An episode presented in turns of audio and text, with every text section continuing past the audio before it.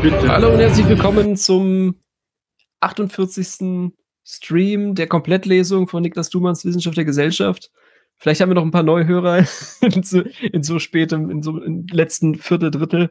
Äh, und wir lesen weiter im Wissenschaft und Gesellschaftskapitel Seite 624 im letzten Absatz.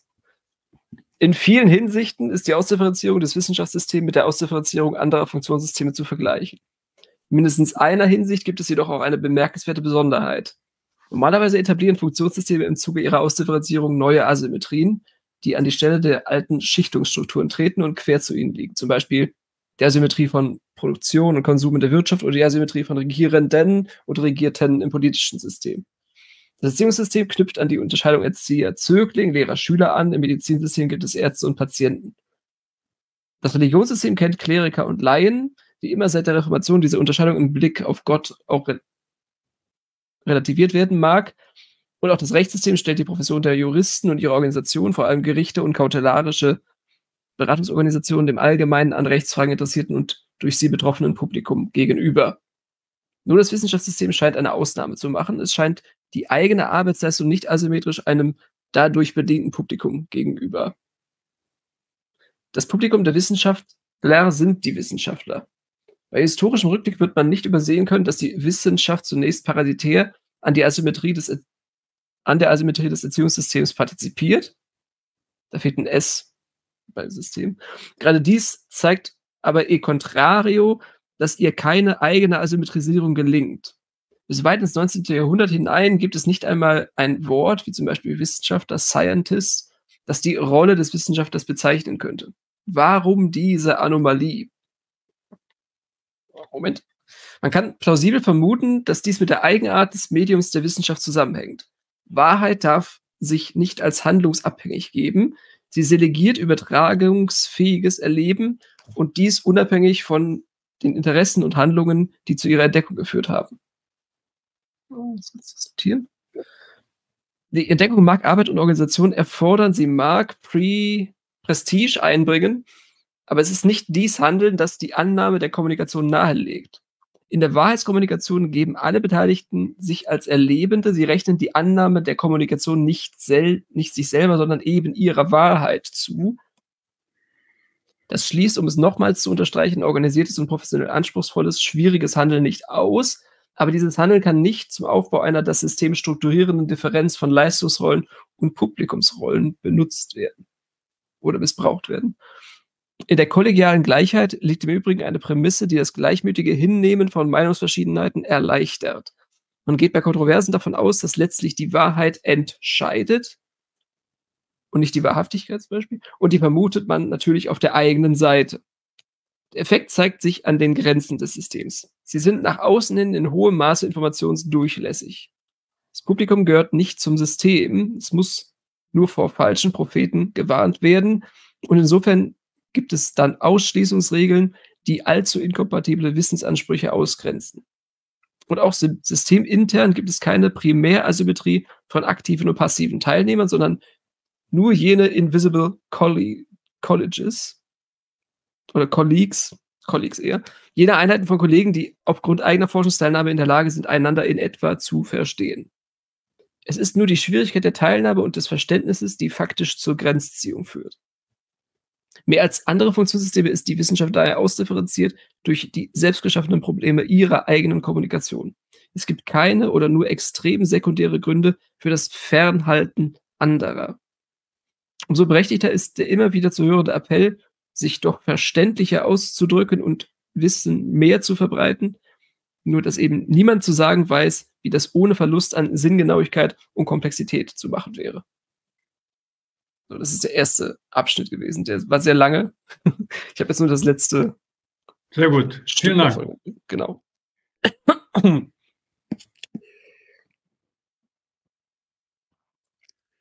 Ja gut, also er geht darauf ein, dass eben Wissenschaftssystem eine Ausnahme bildet und in anderen Funktionssystemen, weil es keine Rollenasymmetrie ausbildet. Und das schreibt er dann letzten Endes dem Medium der Wahrheit zu, dass es beim Medium Wahrheit, wie wir schon vor x Folgen gelesen hatten, eigentlich nie um, dass sich nicht durch Handlung ausdifferenziert, sondern, sondern oder, oder Anerkennung nicht durch Handeln motiviert wird, mhm. sondern nur durch Erleben. Mhm. Der Effekt ja. selber, genau. Und das ist deshalb ja auch Wahrheit und nicht, ich hatte das ja in den Text schon reingebracht, so, sowas wie Wahrhaftigkeit oder Aufrichtigkeit oder Authentizität. Das, was alles in dieser Z-diagnostischen Resilienzbewirtschaftung immer wieder so als Buzzwords genannt werden. So was, was man heute machen muss, um der modernen Realität entgegen, etwas entgegenzustellen, um ihr zu trotzen. Aber das hilft ja alles nichts, wenn, genau, wenn die Wahrheitswertigkeit nicht stimmt. Naja, er, er, er, er führt ja, also er legt ja das, was er hier ausgeführt hat für das System Wissenschaft, auf das beobachtbare Wissenschaft, also an und stellt dann eben fest, eine Ausnahme eben, dass es hier nicht so diese Opposition gibt zwischen Experten und Laien und begründet das dann, führt das aus, plausibel, also er macht es plausibel, warum das hier so ist. Das Publikum der Wissenschaftler sind die Wissenschaftler und eben nicht eine Öffentlichkeit, eben nicht die Politik und so weiter und so weiter. Das ist, ja. Ja, und es ist interessant, wie manche Geisteswissenschaftler diese Grenze willentlich verletzen. Also die dann wirklich sagen, ja, ich, ich verstehe mich als Zuarbeit des, des linken Flügels der, der politischen Repräsentation und meine Forschung wird so zugespitzt, wie zum Beispiel in der Frankfurter Schule bei Stefan Lessenich aktuell, dass ich denen helfe, die es so schlecht haben. Alles in Anführungszeichen. Ja. ja. aber eben auch, sagen wir, manche jetzt aus den Naturwissenschaften, ob das Klima oder was auch immer ist, die daraus direkt, ähm, na, da kommt er noch, gleich noch drauf zu sprechen, die, die, die, die so beinahe Handlungs, äh, äh, ähm, also die, die aus, aus ihren wissenschaftlichen Wissen, den Aussagen, die, die eben dort als wahr markiert sind, direkt Handlungen folgen voll fordern irgendwie. Das ist ja auch beobachtbar. Es sind ja nicht nur die Geisteswissenschaften oder Sozialwissenschaften, die, die da über Gebühr, also über das, was sie eigentlich leisten können, strapaziert werden mit Prognosen. Nee, nee, nee, aber der, der gewichtige Unterschied ist, dass das, was diese, diese Klimasachen angeht, dass es äh, dezidiert Wissenschaftskommunikation ist. Bei den Geisteswissenschaften ist das Forschung. Also ist dieses Aktivistische schon immer direkt auch Forschungspraxis und wird direkt abgerechnet in jahrelangen Forschungsprojekten. Und so, also da diese Vermischung findet, also diese Asymmetrisierung ist dann nochmal härter. Ja. Ja. Ja, würde, ich, ja. in, in, in, interessant fand ich auch, ähm, dass er da notiert, dass es bis weit ins 19. Jahrhundert nicht mal ein Wort, also Wissenschaftler oder Scientist gab. Und es ist, das ist wirklich be bemerkenswert ähm, dafür, dass sich am, am Ende diese Ausdifferenzierung der funktional differenzierten Gesellschaft im 19. Jahrhundert eben für dieses System noch nicht mal so eine Rollen Beschreibung gefunden hat. Und man, ich habe das jetzt gerade wieder erkannt äh, in einem wissenschaftshistorischen Vortrag, wo eben klar wird, dass zum Beispiel Michael Faraday, der viel mit äh, Elektromagnetismus ähm, geforscht und, und experimentiert hat, der war Naturphilosoph. Der war, der hat ja gar keinen Titel Wissenschaftler. Der ist so als Hilfsassistent an die Uni gekommen und später hat er den, den Lehrstuhl übernommen. Und selbst als er an der Uni war, war seine Rolle eher Naturphilosoph seine, seine Rollenbeschreibung und eben nicht Scientist. Ja, da, da hatte Heinz van Förster auch einen ganz tollen Vortrag darüber gemacht, über die, wo, wo das Wort eigentlich herkommt. Also Ski, Skier, Ski, das ist ja Trennung im Wortsinne und Scholar, also Scientist versus Scholar, das ist ja immer so die, diese klassische Unterscheidung. Das sind eben die, die Wissensverwaltung für sich dann beanspruchen. Und Faraday musste sich eben so, so wahrscheinlich so Kunstwörter ausdenken, so Sonderrollen sich schaffen, um dann zu zeigen, was das Neue ist, also die Neu Neuheitswert zumindest schon mal vorher anzeigen damit er Erlebnischancen hat. Das ist, ja, also schon an der Semantik scheitert es manchmal. Äh, und dass man eben manch, bei manchen eben sieht, die sind, die sind fürs Archiv abgestellt und die wollen auch nichts Neues entdecken, sondern die verlassen sich darauf, dass das zureicht, einfach nur Bescheid zu wissen. ja, das ist dieses. Hier, ja. Bei, bei einem Satz, Entschuldigung, 626, erster Absatz, das, der Schluss dort an andere gedacht, an das Dis die Diskussion die letzten Wochen immer über das Attachieren, das Attachieren von wahr oder nicht wahr. In der kollegialen Gleichheit liegt im Übrigen eine Prämisse, die das gleichmütige Hinnehmen von Meinungs Meinungsverschiedenheiten erleichtert. Man geht bei Kontroversen davon aus, dass letztlich die Wahrheit entscheidet. Und die vermutet man natürlich auf der eigenen Seite. Also, solange es da weitergeht, dass man das sich immer fragt und da weiter arbeiten kann, stört es. Ja, wenn man sich so die Kontroversen anschaut, die wir auch hier abgefeiert haben zwischen Niklas Luhmann und Hartmut Esser, da, da ist nicht viel von Gleichmütigkeit auf beiden Seiten zu sehen gewesen. Ne? Also Gleichmut war das nicht. Nee. Ja, vor allem in der Hinsicht auf die Ausgangsposition. Also nicht, nicht das, was man macht, das Prozessuale interessiert dann offensichtlich, sondern eher die anthropologischen Vorannahmen. Ja, also ich, ich weiß, ich bin jetzt wieder gebiased, aber mein Lieblingsbeispiel mit, mit Herrn Rosa, dass er meint, er muss die Welt mit Resonanz heilen. Also geht er von kranken Menschen aus oder von pathologisch gestörten, irgendwie zur Natur nicht mehr zugänglichen. Und dann fängt er an zu diagnostizieren. Und das, das ist dann die Wahrheitlichkeit, die er zur Prämisse oder zur, zur Grundlage seiner Erlebnisreduktion dann macht. Und darüber bricht dann Streit aus. Also das, das sind dann die, also das erfordert dann Gleichmütigkeit, äh, eben zu erkennen, dass das andere Perspektivierungen sind. Und wenn man eben nicht davon ausgeht, dass der Mensch krank ist und, und äh, irgendwie Heilung braucht oder der moderne Mensch äh, beschleunigt wird und nicht mehr weiß, wo er, wo, woran er ist, dann, dann divergieren eben die Forschungswege. Und da, dann ignoriert man sich eher, als dass man das hinnimmt noch. Das ist Peter, du wirst dann mit lesen. Ja. ja, kommt ja gleich noch auf Habermas. Zweitens, die Umstellung des Wissenschaftssystems von einem ontologischen auf ein konstruktivistisches und von einem einheitstheoretischen, prinzipientheoretischen, auf ein differenztheoretisches Selbstverständnis, wie sie in den 200 Jahren seit Kant zu beobachten ist, berührt in sehr tiefgreifender Weise das Verhältnis von Wissenschaft und Gesellschaft. Man könnte sehr summarisch von einem Autoritätsverlust, ja von einem Autoritätsverzicht der Wissenschaft sprechen. Es handelt sich jedoch nicht um einen bloßen Wandel der Ideen und Reflexionstheorien, durch die das Wissenschaftssystem sich selber verunsichert. Vielmehr ist diese Umstellung ihrerseits eine Folge der funktionalen Differenzierung des Gesellschaftssystems, nämlich der Ausdifferenzierung eines autonomen Funktionssystems für Wissenschaft. Semantischer Wandel und struktureller Wandel greifen ineinander. Und mit einem konstruktivistischen Selbstverständnis passt die Wissenschaft sich letztlich einer Lage an, die durch die Evolution der modernen Gesellschaft eingetreten ist und nicht allein wissenschaftsendogen erklärt werden kann. Die Tradition war von einer beobachtungsunabhängig gegebenen Welt ausgegangen. Allein schon deshalb, weil jeder Mensch für sich selbst die Erfahrung machen kann, dass die Dinge nicht verschwinden, wenn er wegblickt oder weggeht. Die Kosmologie der vorneuzeitlichen Gesellschaft war entsprechend ontologisch formuliert worden. Auch das seit der Mitte des 16. Jahrhunderts zunehmende Interesse an einer Skepsis in Bezug auf Kriterien und an Wahrnehmungstäuschungen hat daran nicht viel ändern können, sondern nur Bemühungen um Methodologie, Methodologie, ah, Methodisierung und um Sicherung der Gewissheit des Wissens ausgelöst.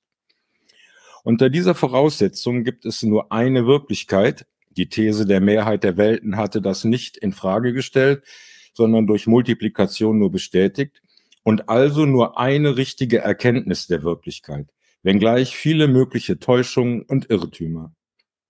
Der Wissende ist unter diesen Voraussetzungen der Wächter des Zugangs zur Wirklichkeit.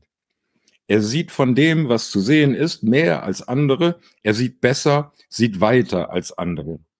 Eine so gestellte Wissenschaft kann Autorität in Anspruch nehmen. Sie kann denen, die nicht sehen, mitteilen, was sie sieht.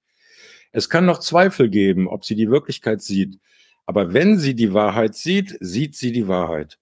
Überall, wo Wahrheit eine Rolle spielt, kann die Wissenschaft Auskunft erteilen. Wenn sie einen Zusammenhang von Erkenntnissen feststellen kann, beweist das den Zusammenhang der Welt und findet zugleich seine Begründung darin, dass die Wirklichkeit nur eine einzige Wirklichkeit ist. Wenn sie etwas Neues entdeckt, muss man die Mitteilung hinnehmen, wie immer irritierend und störend die Folgen sind. Eine das umfassende, ganze repräsentierende Autoritätsstil war in der Tradition immer mit der Aura des Geheimen und Undurchsichtigen vorgestellt worden. Das Wie war nicht als voll kommunikationsfähig gedacht worden. Eine Behelfsversion der Auflösung der Paradoxie des Ganzen, das im Ganzen wieder vorkommt und nicht wieder vorkommen kann. Noch die frühneuzeitlichen Versuche, dieses Modell angesichts der Religionswirren aus der Religion in die Politik zu überführen, tragen diesen Zug der Kulmination im Unverständlichen und der Natur nach Geheimen, so wenn aus der Sicht des französischen Staatsrats die Science Royale dargestellt wird als Wissenschaft von den geheimen und unverständlichen Entschlüssen des Monarchen, die nur für ihn selbst und allenfalls noch für andere Monarchen zu entschlüsseln seien. Und der heutige Leser gewinnt fast den Eindruck, als ob hier aus der Perspektive von unten der Punkt anvisiert werde, an dem Weisheit und Torheit nicht mehr zu unterscheiden seien. Es ist klar, dass sehr bald darauf eine Ausdifferenzierung spezifischer Bemühungen um Wissensgewinn eine Lösung des Abschlussproblems nicht mehr akzeptieren wird. Damit wird die Autorität nicht nur ihre Legitimation zum Problem. Autorität, der Begriff ist mithin für Sprecherrollen in einer monokontextural definierten Welt reserviert und bezeichnet den ihnen zugeschriebenen Kommunikationserfolg. Auf die Eigentümlichkeit einer solchen ontologischen Weltkonstruktion mit ihrem einfachen Eins zu eins Verhältnis von Sein und Denken mit dem Vorbehalt einer unbekannten oder sogar unerkennbaren Restgröße hatten wir schon öfter hingewiesen. Hier interessieren die gesellschaftlichen Auswirkungen, mit denen man rechnen muss, wenn diese Weltkonstruktion aufgegeben und ersetzt wird durch eine polykontexturale Welt mit eingeschlossenem Beobachter, der seinerseits beobachtet werden kann. Ich mache mal einen Punkt. Ja. Ja, eigentlich nur eine Zusammenfassung noch mal ein bisschen der Historie, oder? Naja, also zumindest ist wieder, also was irgendwie ganz amüsant zu, zu, zu beobachten ist, ist, ist so seine fast hypnotische Art und Weise, immer wieder diese beobachterabhängig gegebene Welt äh, zu setzen. Also äh, wie er praktisch schreibt, die Tradition war noch von einer beobachtungsunabhängig gegebenen Welt oder Wirklichkeit ausgegangen. Und, und das schiebt er so in die, in die Vergangenheit gleich damit suggerieren, dass äh, jetzt, wo man das liest, eigentlich alle Wissenschaft so denkt. Das ist ja so, ist es ja überhaupt nicht. Also ähm, das, das finde ich ganz, ganz interessant. Also insofern nichts Neues, weil er sich wieder an diesem Punkt abarbeitet, dass eigentlich nur Beobachter andere Beobachter beobachten können und mehr nicht. Aber, aber die finde ich ganz interessant, wie er das so versucht, so, so unterzuschieben, wie er das so suggeriert, so dass man als Leser so langsam daran gewöhnt wird und sagt, ja, mhm. dann ist das eben heute so. Na, für ihn ist es halt so. Ja, ja, aber das schreibt er eben nie. Also er schreibt eben nie, das sehen aber ganz viele anders. Zum Beispiel der und der hat das Argument oder der und der und der, sondern immer, nee, nee, das ist weil Vergangenheit und heute sieht man das anders und ganz klar. Also indem er die Gegenseite nicht präsentiert, nimmt er sie raus aus der Diskussion. Naja, und dann noch der Hinweis dann eben, ja, dass diese Art des Wissens, also diese traditionell markierte jetzt eben, dann eben mit Autorität arbeiten kann. Ne? Mit den Gelehrten, mit dem Experten und so weiter.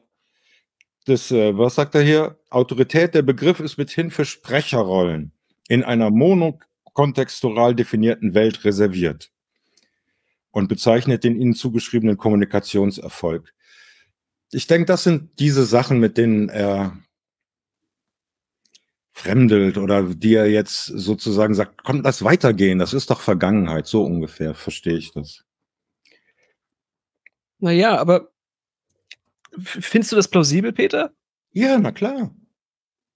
ja, aber, aber, was, was folgt denn daraus operativ? Also, äh, ich, ich fand das. Operativ also, das, du immer mit deinen Fragen hier. Was folgt daraus operativ, dass wir seit Freud wissen, dass das Unbewusste eine Menge macht? Wenn du einkaufen gehst, denkst du über dein Unbewusstes nach? Nein. Aber es ist hinzunehmen, dass vieles von dem, was du tust, welchen Joghurt du nimmst und so weiter, unbewussten, dir nicht bewussten Motiven folgend geschieht. Ähnlich verstehe ich hier analog der, der ähm, hier, wie heißt er, der Peter Fuchs hat das ja gesagt, so eine kopernikanische Wende empfindet er die Systemtheorie von Luhmann, wie er das macht. Ähnlich ist das hier. Ja, natürlich ist noch in der Wirklichkeit beobachtbar, dass da Autoritäten sich aufbrezeln und alles. Aber Mann, Schnee von gestern, lass nach vorne gehen. Ja, ich glaube, was immer ganz schwierig ist, beim Luhmann zu unterscheiden, was er mit Wirklichkeit und Realität ganz, ganz genau meint. Also, ähm, wenn, wenn er schreibt, dass sich die, die, die Realität in den Systemen rekursiv errechnet, dann macht das ja für Beschreibungen der Gesellschaft komplett Sinn. Zum Beispiel ähm, gerade auch wieder aus diesem sehr interessanten äh, wissenschaftshistorischen Vortrag bezeichnet man das Jahr 1905. Da sind irgendwie fünf wichtige Arbeiten von Albert Einstein entschieden als ein Wunderjahr. Also man, man fragt sich eigentlich, wie dieser Genieimpuls in diesem einen Jahr so durchkommen konnte. Und das Interessante ist, dass dieser Blick auf dieses Wunderjahr nur aus der Zukunft heraus funktioniert. Zur damaligen Zeit war das überhaupt gar kein Wunderjahr. Wenn man sich den Artikel, in dem Einstein seine spezielle Relativitätstheorie begründet, anschaut, müsste man sagen, der wäre eigentlich heute, würde der gar nicht mehr erschienen. Das ist irgendwie kaum Referenzen. Ja. Er bezieht sich auf irgendein Experiment. Noch heute rätselt man, welches Experiment das, das sein sollte. Und, und also eigentlich ist es eher im Rückblick darauf, dass, dass das, was 1905 passierte, als so genial verstanden wird. Und das meint Luhmann und beschreibt Luhmann richtig mit, das ist das, was sich rekursiv errechnet. Diese Wirklichkeit, Einstein war auch schon im Jahr 1905 ein Riesengenie. Diese Wirklichkeit, die heute jeder im Kopf hat, ja. ähm, das, ist, das ist sozial konstruiert. Aber ob die Raumzeit jetzt gekrümmt ist oder nicht, oder ob die Erde in, in welcher Geschwindigkeit oder wie um, um die Sonne kreist, das ist eben nicht beobachterabhängig. Und zwischen diesen beiden Wirklichkeiten, also so eine soziale äh, Wirklichkeit und eine äh, physikalische Wirklichkeit, trennt er eigentlich nie. Man kann immer nur vermuten, ja. dass er mal über das eine und mal über das andere spricht weil er ja sagt, ja, selbstverständlich kann man im normalen Alltag sehen, dass die Dinge, wenn man nicht hinschaut, nicht weg sind. Ne? Und trotzdem ist eben die ontologische Unterscheidung nicht mehr so interessant. Und das meint er eben dann, also glaube ich, viel mehr auf soziologische Beobachtung, dass man da nicht mehr von Prinzipien oder Einheit oder von ontologischen Prinzipien sprechen kann, sondern dem Motto, eine Gesellschaft ist, ist da oder nicht da.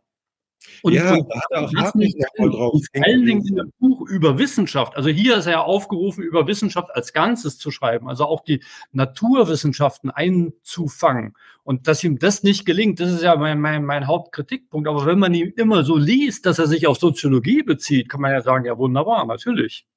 Ja, na klar, hat Hartmut ja gesagt gehabt, ne, dass er als Soziologe eben auch eine Wissenschaftssoziologie hier eben auch vorliegt. Ganz genau. Also, also diese Unterscheidung zwischen Wissenschaftstheorie und Wissenschaftssoziologie ist echt, die ist wirklich grundlegend. Wenn man Luhmann liest, muss man ihn als Wissenschaftssoziologen lesen und dann ist das total wunderbar. Gerade was wir jetzt alles lesen, Verhältnis von Wissenschaft zur Gesellschaft, was noch kommt, das ist einfach brillant beobachtet.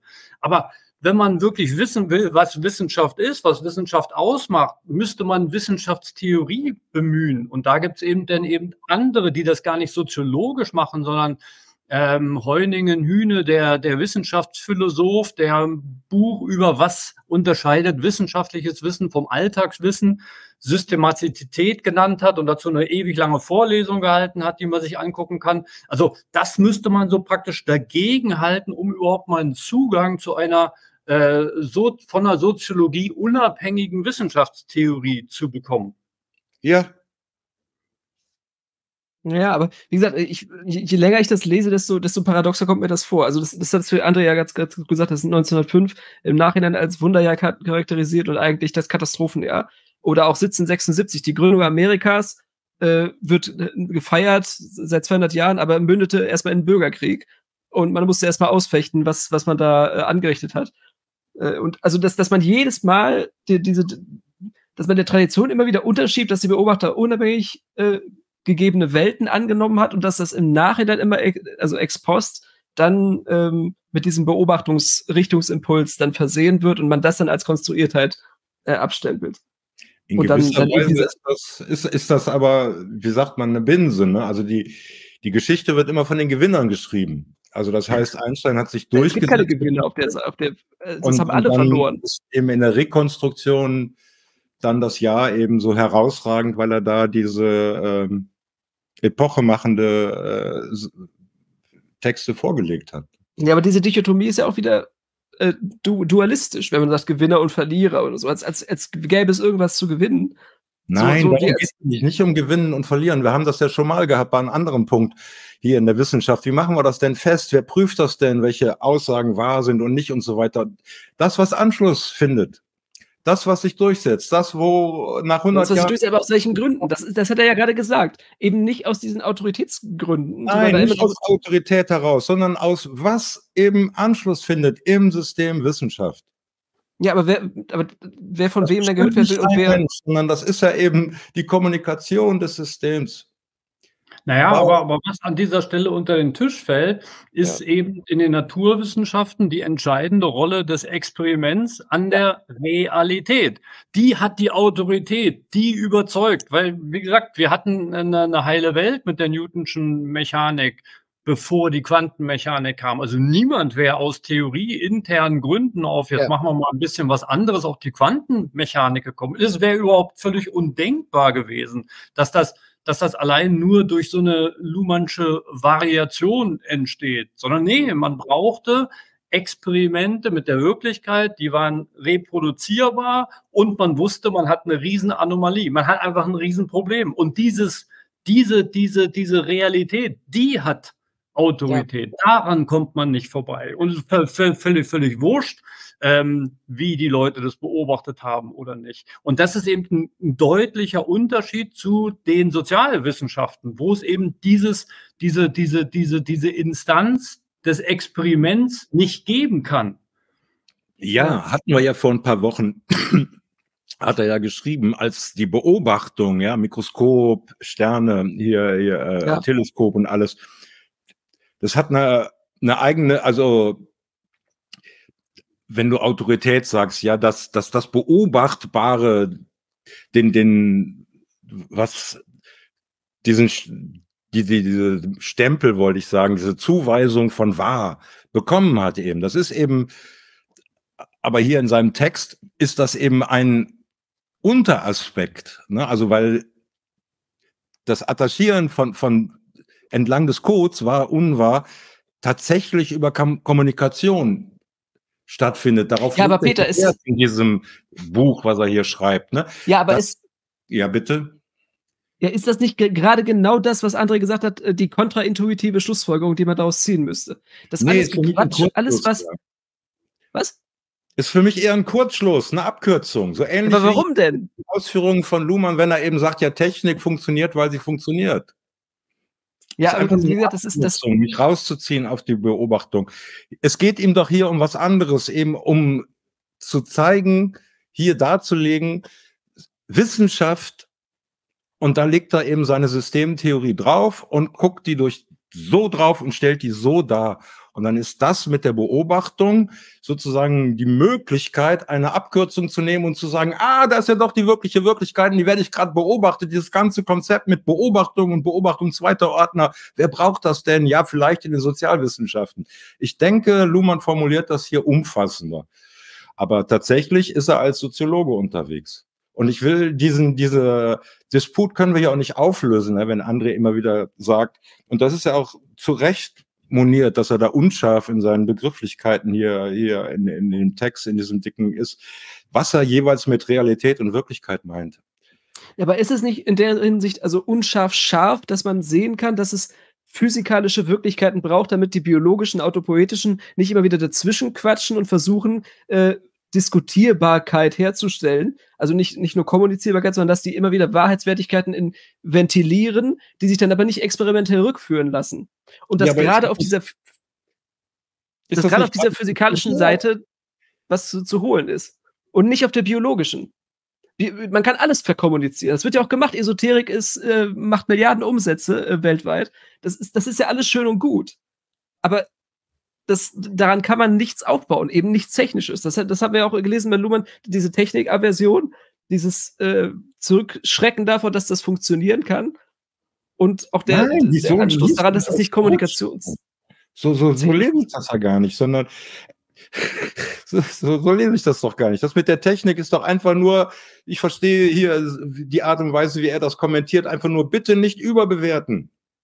Technik ist angewandte sozusagen Technik. Das ist, Technik ist die Grundlage, weshalb wir gerade reden können. Hier. Ja, wollte ich gerade sagen. Also das ist, das ist aber, aber Peter hat schon recht. Ne? Das ist genau der Punkt, den Luma nicht begreift. Er, er, er, redet sich da raus mit, ja gut, sicher, äh, die Technik funktioniert, wenn sie funktioniert. Nach dem Motto, ja, das ist mir schon irgendwie ein Dorn im Auge, dass ich das nicht besser erklären kann und dass es überhaupt nicht kontingent zu sein scheint. Na, Aber ist, darauf ja. geht er eben nicht ein und deswegen kann er eben Technik, was ja doch auch zu einem Werk über Wissenschaft gehört hätte, ähm, kann er das nicht richtig fassen. Und, und das ist ja nur mein, mein, meine Kritik, dass er wie bei Kunst der Gesellschaft. Ich hätte einfach mal mit einem Künstler, hat er sich hingesetzt lange Zeit und geguckt, was die so machen, wäre da einfach mal in so ein technisches oder physikalisches Labor für ein paar, paar, paar Wochen gegangen und, und hätte ja. sich das wirklich mal angeguckt. Dann ja, hätte er ein Buch ja. über Wissenschaft schreiben können. Und, ja, und, das ist ja bezeichnend, dass er nennt das ja funktionierende Simplifikation. Er simplifiziert das, das technische Element, das eigentlich die, die absolute Krone des, des Wissenschaftssystems ist, was die, was die Komplexität angeht. Ja, nur weil es eben nicht biologisch verarbeitbar ist. Nein. Das, doch.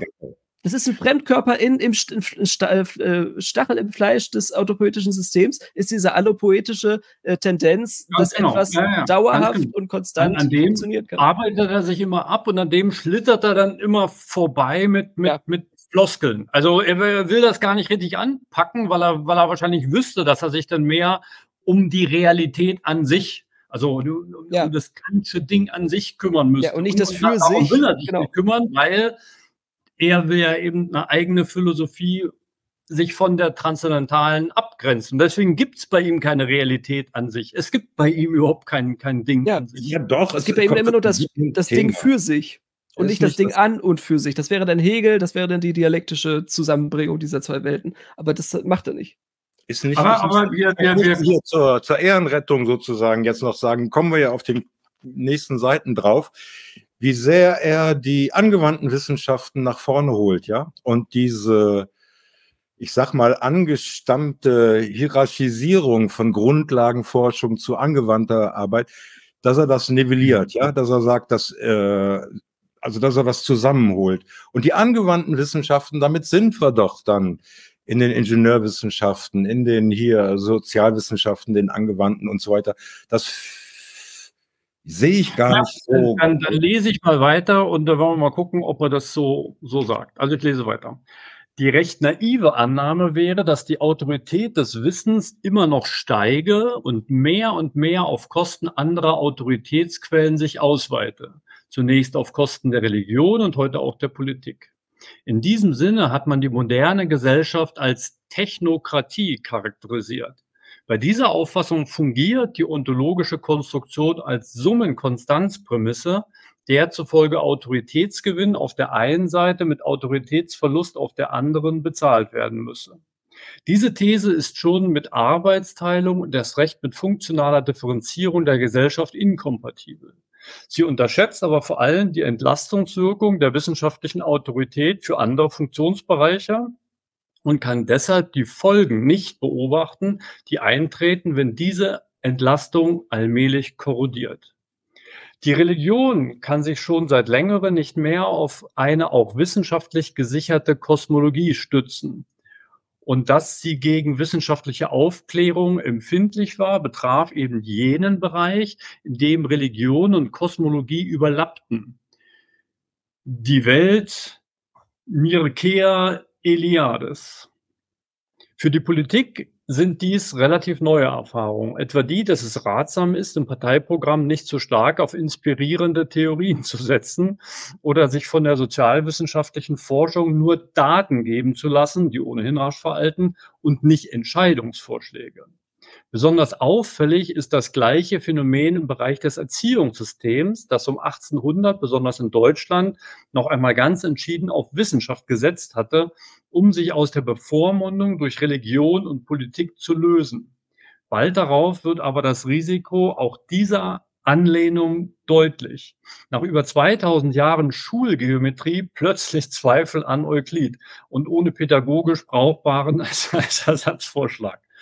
Die Figuren haben kein Wirklichkeitskorrelat, die Beweise stimmen nicht oder arbeiten mit unakzeptablen Annahmen. Nur noch in der Schule gilt diese De Geometrie.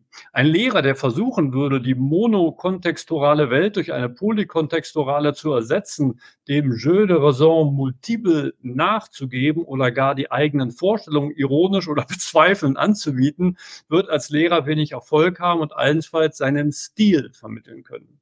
Offenbar ist die Autorität des wissenden Lehrer unentbehrlich. Sie wird gleichsam durch Nachfrage konstruiert, konstituiert wie immer er sich verhält und wie immer er schmerzlich erfahren muss, dass die Wissenschaft diese Autorität gar nicht deckt. Er muss so tun, als ob.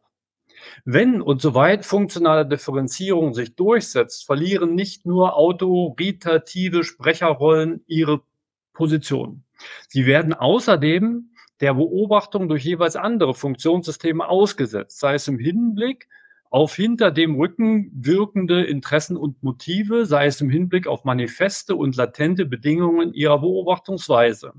Der Wissenschaftler mag Wahrheiten beziehungsweise Unwahrheiten anbieten, aber was hilft es, wenn dies vorgängig als rechtmäßig oder unrechtmäßig, als politisch förderungswürdig oder nur als privat, als ökonomisch auswertbar beziehungsweise nicht auswertbar beurteilt wird? Oder wenn die Religion ihm sagt, dass er auf diese Weise die Welt Gottes nie zu sehen bekommt. In einer funktional differenzierten Gesellschaft ist diese Methode des Unterscheidens und der Beobachtung von Beobachtern im Hinblick auf das, was sie nicht beobachten können, strukturell angelegt. Das löst alle Autorität auf und lässt nur noch Zuständigkeit für die je eigenen Code zurück immer noch sieht sich die Wissenschaft zwar mit der Erwartung konfrontiert, sie könne sicheres Wissen liefern, aber als Modell dafür dient die funktionierende Technik. Umso schmerzlicher sind dann aber für beide Seiten die Enttäuschungen, die sich ergeben, wenn Wissenschaftler Zukunftsprognosen, Sicherheitsbewertungen oder einfach Expertenurteil in rechtlich relevanten Fragen abgeben sollen. Ähm, vielleicht mal bis hier. Ja, danke. Ja, das setzt sich fort. Und jetzt noch mit dem schönen kleinen Exkurs zum Lehrer eben, ne? Der ja hier häufig in Personalunion unterwegs ist, mhm. ne, in Hochschulen. Man ist Wissenschaftler, Wissenschaftlerin und gleichzeitig Lehrer, Lehrerin. Und da hat man dann noch schön diese äh, diese Asymmetrie, ne? Da sind die Studierenden, die es alle noch nicht wissen, und man weiß es und gibt es weiter und ermöglicht Lernen und so weiter. Hervorragend. Ich fand das schön, amüsant, ne, wie er sagt, ja, vom Lehrer wird erwartet, dass er weiß, wo es lang geht. Würde er versuchen, der Lehrer eben äh, von, von der Mono auf die äh, polykontexturale äh, äh Wirklichkeit abzustellen, er hätte als Lehrer keinen Erfolg. Ne? Weil es werden Antworten erwartet. Der Lehrer wird. Ja, gut, aber in, als, Le als Lehrinhaltsvermittler. Aber ja, ja, ja, selber, das ist, das ist ja der Witz an der Sache. Ja. Naja, Lernen. Also, in, in, interessant ist es schon, ne, dass er auf der einen Seite sagt, also die Wissenschaft hat in der Gesellschaft keine Autorität. Das war ja seine These. Und jetzt beobachtet er, dass sich praktisch das Erziehungssystem, die Autorität der Wissenschaft praktisch ausborgt, obwohl diese nicht durch die Wissenschaft gedeckt ist. Und das ist gut beobachtet, das kennt jeder aus seiner Schule. Also ich kann mich noch erinnern, im, im Physikunterricht haben wir damals äh, Doppelspaltexperiment gemacht und Welle-Teilchen-Dualismus und ich könnte das das schön aufsagen, was da vermittelt worden ist und habe auch immer eine Eins gekriegt und war überhaupt gar keine Frage, dass es anders sein könnte. Und erst viel später im Studium bin ich drauf gekommen, dass das, was wir in der Schule gelernt haben, eigentlich völliger Unsinn ist. Also völliger Unfug. Nur wenn ich das damals dieser ähm, mittelalten Frau als Lehrerin gesagt hätte, wäre überhaupt gar keine Chance gewesen, mit ihr ja. darüber zu sprechen, sondern ich hätte einfach eine schlechte Note gekriegt, wenn ich damit irgendwie Quantenphysik gekommen wäre. Ne? Und das muss so sein, aber interessanterweise hat es ja auch eine Funktion, nämlich eine didaktische Funktion. Du kannst doch Kindern in der Schule nicht die Polykontorextalität der, der, der, der Welt beibringen, sondern du musst da erstmal gucken, dass du Schritt für Schritt irgendwas Aufbauendes machst und nicht gerade mit den Riesenproblemen anfängst. Also in der Mathematik äh, bringst du denen noch bei, die Grundrechenarten und Rechnen und das ist eigentlich immer, wenn man es richtig macht, funktioniert. Du fängst ja nicht an mit dem Grundlagenstreit der Mathematik und Hilberts Programm und dann der konstruktivistischen Sichtweise in der Mathematik. Nee, aber, aber, aber so rechnen lernen, das alles, was du gerade beschreibst, das wäre ja dann eher Methoden, ja, dass ich methodisch sauber arbeiten kann. Aber ich muss lächeln, grinsen dabei, ganz einfach, weil ich die Erfahrung mache, jedes Semester, ja, dass Studierende Fragen stellen und wenn ich dann die Achsel zucke und sage, weiß ich auch nicht, ja, oder ist unbeantwortbar oder, oder, oder, die werden zum Teil richtig ärgerlich. Die werden ja, zu Recht. Ja, die ja, eine Antwort. Nee, es gibt Fragen, die lassen sich nicht beantworten. Nee, aber Peter, es geht nicht darum, dass, du, dass man abstreitet, dass sie beantwortbar wären, sondern dass man sich möglichst intelligent damit anstellt, äh, zu erklären, warum ich das nicht beantworten kann. Das ist die eigentliche Leistung, zu Schlussfolgern, ohne dass man auf eine äh, finite Definition zuläuft oder auf irgendeine Erklärbarkeit. Da gebe ich mir auch Mühe, dass das gelingt. Aber erste Reaktionen erlebe ich häufig eben auch äh, Ärger und Wut. Ja, aber das kann ja auch motivieren. Die Wut muss nur stark genug sein. Weigerung. Es darf nicht die Wut auf dich sein, sondern die Wut auf das Fach. Das ist das Entscheidende. Man muss das als Blitzableiter äh, bearbeiten. Also je schlechter mein Deutschlehrer war, desto stärker hat mich das motiviert, äh, in meiner Freizeit ganz andere Sachen zu lesen. Alles, was er verboten, also als, als, wenn, als ja, wenn, ja, ja. was er nicht gut heißt oder so. Also das, aber auch das muss wieder getriggert werden. Ja, na Und dann klar. kann man ja, aber das ist dann eben nicht Lehre, sondern Lerne. Das ist ja dieser riesige Ja, aber das ist dann tatsächlich pädagogische Arbeit, ne? Also jemanden zu gewinnen, diese Schritte zu tun, die du gerade. Nee, das kann man nicht. Das, kann, das aber geht wenn jemand mit, äh, geht, dass er die Ursache finden will, die eine Ursache, was für Depression beispielsweise oder sonst was ja, wo ich dann einfach denke, hm, die Frage ist nicht besonders clever gestellt, ne?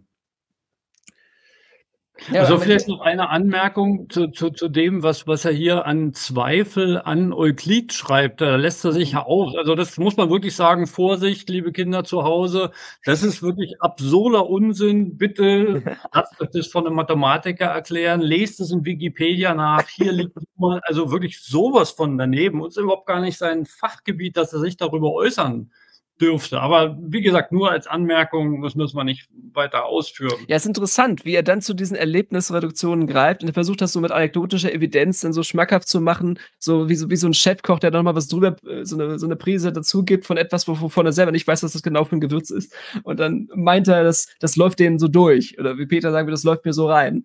Äh, aber das muss man dann eben aufmachen. Äh, das ist die Zauberbox. Ähm. Konstantin, du bist dran mit Weiterlesen. Ja. Also wir werden. Oh, Entschuldigung. Eine, eine, eine Stelle, Entschuldigung, Konstantin, habe ich hier unten ja. noch. 631 letzter Absatz. Immer noch sieht sich die Wissenschaft zwar mit der Erwartung konfrontiert, sie könne sicheres Wissen liefern. Und das, und als Modell dafür, als Modell dafür dient die funktionierende Technik. Ja? Also, umso schmerzlicher und so weiter. Also da, da ist so sein Verhältnis zur Technik. Ne? Also er grenzt Technik von dem, wie er Wissenschaft in den Blick nimmt, entlang der, der des Code hier. Da setzt er richtig was dazwischen. Ne?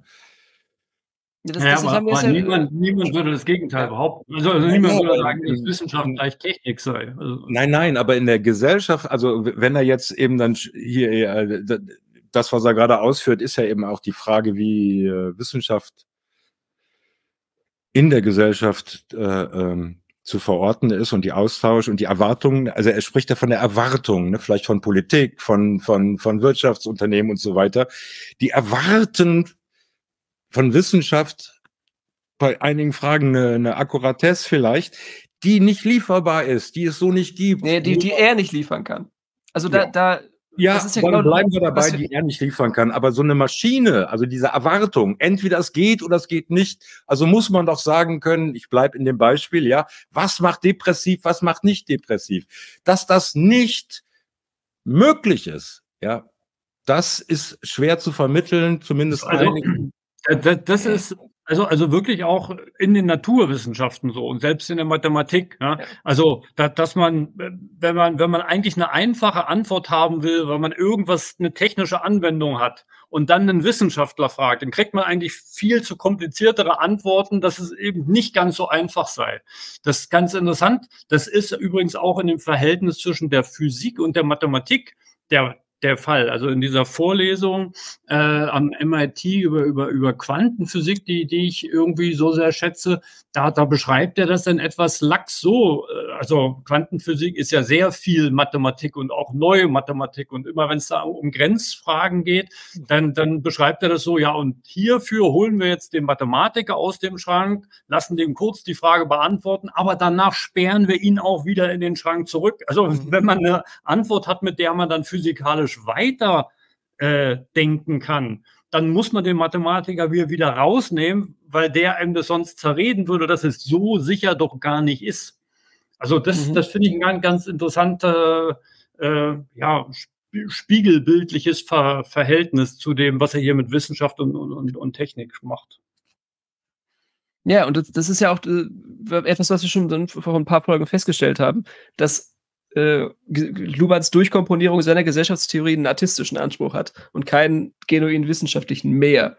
Also zumindest wenn man ihn nach seinen eigenen Maßstäben äh, und nach dem, was er da jetzt äh, so lanciert, dann, wenn man ihn dafür dann in Gewähr nimmt. Aber wie gesagt, das, äh, genau, wir waren auf Seite 634 oben, genau, allen bin ich dran, ja, wissenschaftlichen und vor allem wissenschaftstheoretischen Entwicklungen zum Trotz ist das Wirklichkeitsbild des gesellschaftlichen Alltags ungebrochen monokontextual geblieben. Naja, offenbar lässt es sich nur so mit der Wahrnehmungswelt jedes Einzelnen integrieren und umgekehrt hält die Wahrnehmung und die laufende, die dadurch laufende inspirierte Kommunikation an Monokontexturen und damit an wie immer theoretisch gedeuteten Ontologien fest. Andererseits sind die avancierten Unwahrscheinlichkeiten in den Strukturen und Operationen der Funktionssysteme so nicht mehr zu erfassen.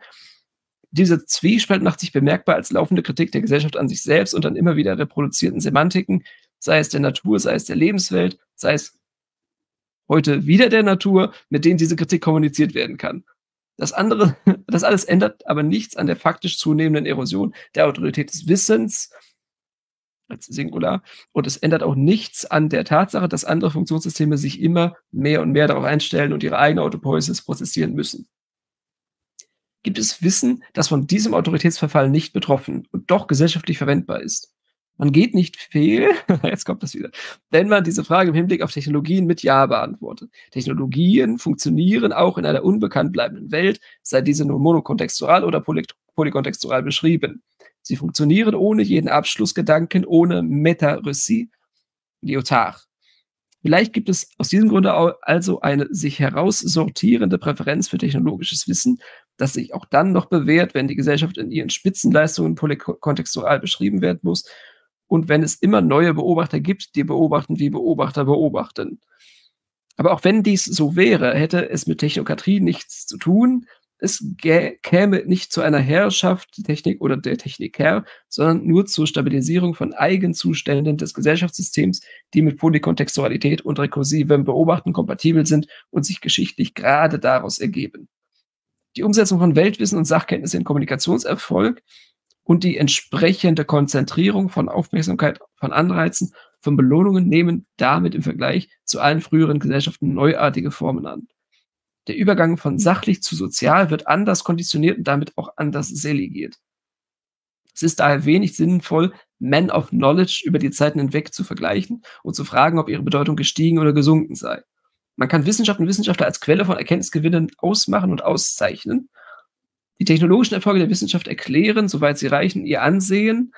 Das rechtfertigt es aber nicht mehr, von Autorität zu sprechen.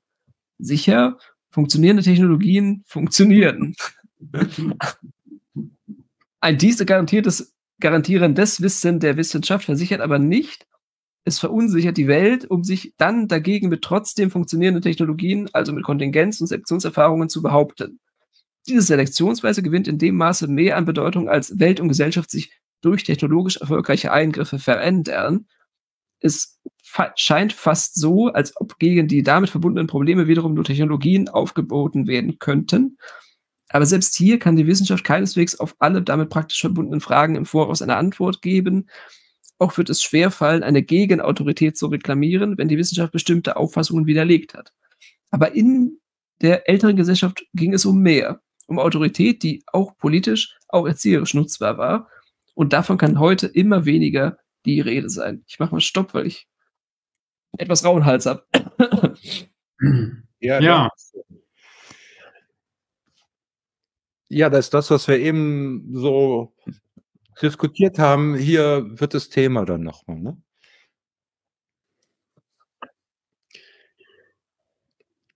bei ihm jetzt hier vor dem Hintergrund, dass er noch bei Autorität ist. Autorität des Wissens. Oben der Satz 632, wo Konstantin begann, ist es dann auch äh, allen wissenschaftlichen und vor allem wissenschaftstheoretischen Entwicklungen zum Trotz, ja, also seinen Überlegungen, ist das Wirklichkeitsbild des gesellschaftlichen Alltags ungebrochen monokontextural geblieben.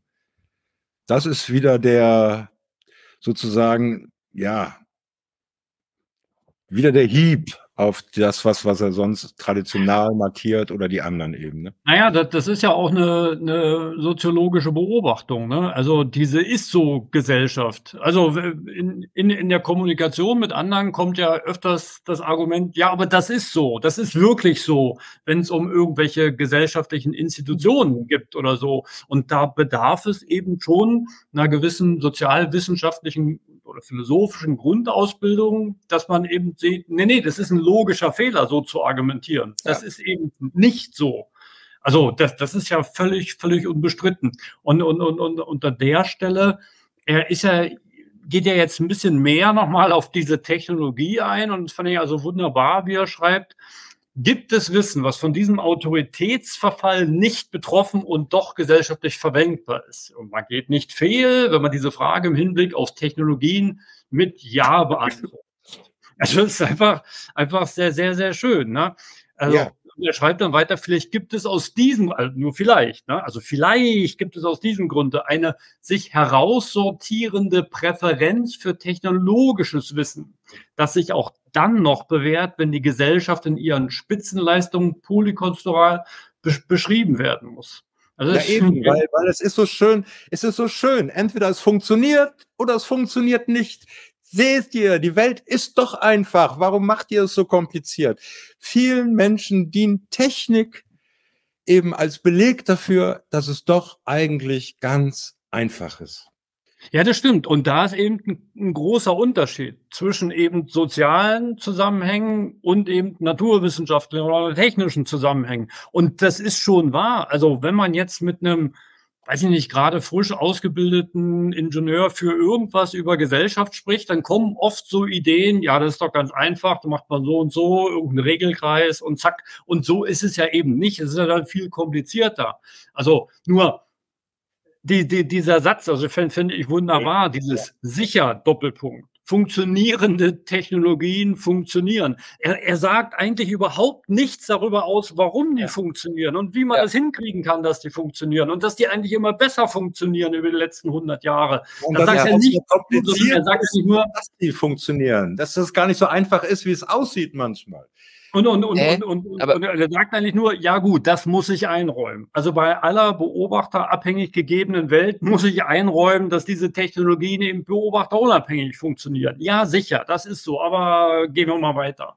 Und das, das, ist das eigentlich schade, dass er das nicht, dass er das ja. in einem Buch, was Wissenschaft der Gesellschaft heißt, nicht besser fassen kann, dass er den Unterschied nicht her besser ja. herausarbeiten kann. Und vor allem, warum er nicht, warum er nicht erkennt, dass diese polykontextuale Vielfalt und Komplexität der Außenwelt in die technischen Geräte hineingenommen wird und nur wirklich alltags äh, unerprobte Menschen das für moni monokontexturale äh, Gegebenheiten halten. Also dass man einfach, ja, ein Auto fährt, wenn ich den Zündschlüssel umdrehe. Ja, das ist ja genau diese, äh, diese, diese Simplifikation, dass man sich eben nicht Gedanken macht, wie, wie was, was für Schalter da in, im Motorraum alle jetzt äh, hintereinander gesetzt werden müssen, damit das funktioniert.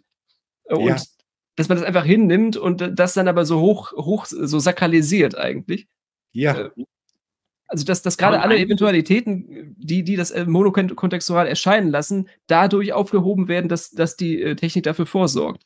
Dass ein Auto eben durch alle möglichen Gelände fahren kann und die, und die ganze Federung auf alles, alle Eventualitäten angepasst ist.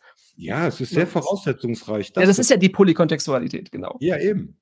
Aber ich meine, in, interessanter wäre doch an der Stelle gewesen, wenn er da mal irgendwie an die Technikphilosophie an, angeschlossen hätte. Ja. Also das gibt's ja auch noch. Es gibt ja nicht nur Naturwissenschaftler und Ingenieure, die sich darüber Gedanken machen, sondern es gibt ja auch noch Philosophen, die sich darüber Gedanken gemacht haben. Also nirgendwo an dieser Ste Stelle, wo er über über Technik spricht, spricht er jemals über Zuhandenheit vom, vom Heidegger oder so. Und da gibt es ganz, ganz viel in diese Richtung. Und es ist einfach, ja das, das blendet er komplett aus, aber ohne zu sagen, liebe Leute, das müssen andere machen, damit möchte ich nicht, mich nicht beschäftigen, sondern er, er gemeindet das ein, aber immer nur mit, mit so einem Langloch. Ja, sicher, Technik funktioniert.